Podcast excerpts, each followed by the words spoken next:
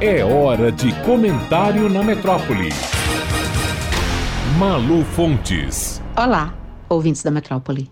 Por estas, o governo Lula III provavelmente não esperava. Uma América do Sul onde um improvável autodefinido como anarcocapitalista e ultraliberal, como Javier Milei, seria o presidente eleito da Argentina e em que o companheiro Nicolás Maduro daria de ombros à diplomacia e aos acordos geopolíticos internacionais e anunciasse um novo mapa da Venezuela, avançando sobre 75% do território da Guiana. Pior que isso, só um cenário em que Donald Trump seja eleito presidente dos Estados Unidos e volte ao poder nas próximas eleições.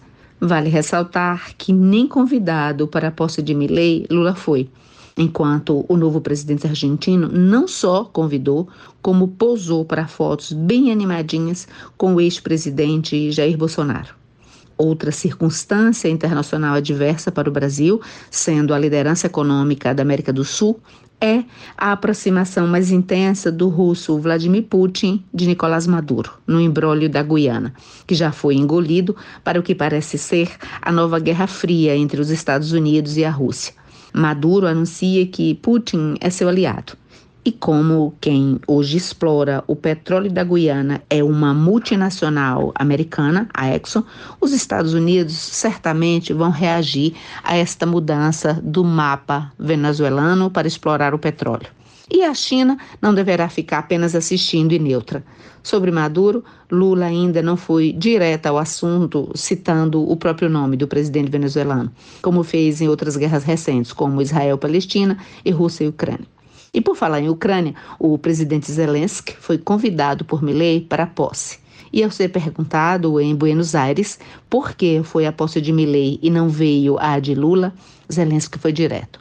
Milley me convidou, Lula não me convidou. Se tivesse me convidado, eu teria vindo. E aproveitou para fazer sua propaganda e sua queixa. Os países da América do Sul deveriam, segundo ele, serem mais claros e mais firmes no posicionamento contra a invasão da Ucrânia pela Rússia. Falando deste cenário internacional geopolítico, do avanço da direita e da emergência das novas guerras, o sociólogo Celso Rocha de Barros, petista de carteirinha, escreveu esta semana em um artigo seu, aspas, nos próximos anos, o governo do PT talvez tenha que lidar com Milei na Argentina, Trump nos Estados Unidos e a crise de Maduro. Aos poucos, vai ficando claro para Lula o quanto o mundo piorou desde a última vez em que ele foi presidente. Fecha aspas.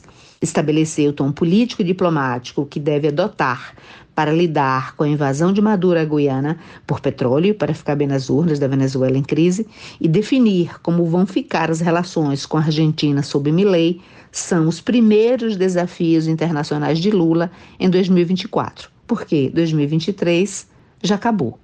Malu Fontes, jornalista para a Rádio Metrópole.